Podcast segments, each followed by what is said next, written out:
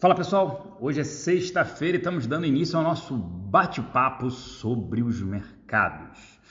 É, hoje os investidores estão de olho na agenda dos Estados Unidos, pois hoje tem aquele famoso relatório de emprego por lá, o payroll. A expectativa dos investidores é que venha mais fraco, reiterando a visão para mais cortes de juros nos Estados Unidos. É pelo menos o que eu acredito também.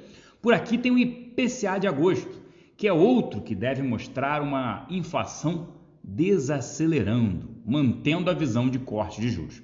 Só para vocês terem uma ideia, o mercado né, acredita num corte, 80% do mercado acredita num corte de 0,5% na próxima reunião do Copom, dia 18 de setembro.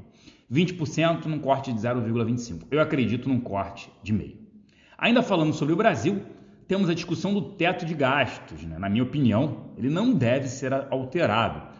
Ontem o presidente Bolsonaro ele recuou sobre a flexibilização do teto, que a regra é gastar o mesmo né, o governo que no ano anterior, corrigido pela inflação, ou seja, não tem um ganho real.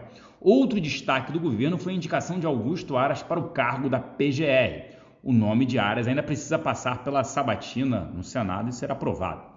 Ainda falando sobre o Brasil, né, bastante dados por aqui, informações, tem a proposta do governo sobre a reforma tributária e inclusão do IVA, o Imposto sobre Valor Agregado. Aquele imposto que a gente acaba pagando em diversos países quando a gente viaja, né, mundo afora. Eu concordo também com a criação desse tipo de imposto, a substituição, eu diria, sobre esse imposto. Enfim, vamos aguardar os dados agora de manhã por enquanto, agora cedo, os futuros em Nova York operavam em alta de 0,3%. Eu fico por aqui, uma excelente sexta-feira a todos, um grande abraço, tchau!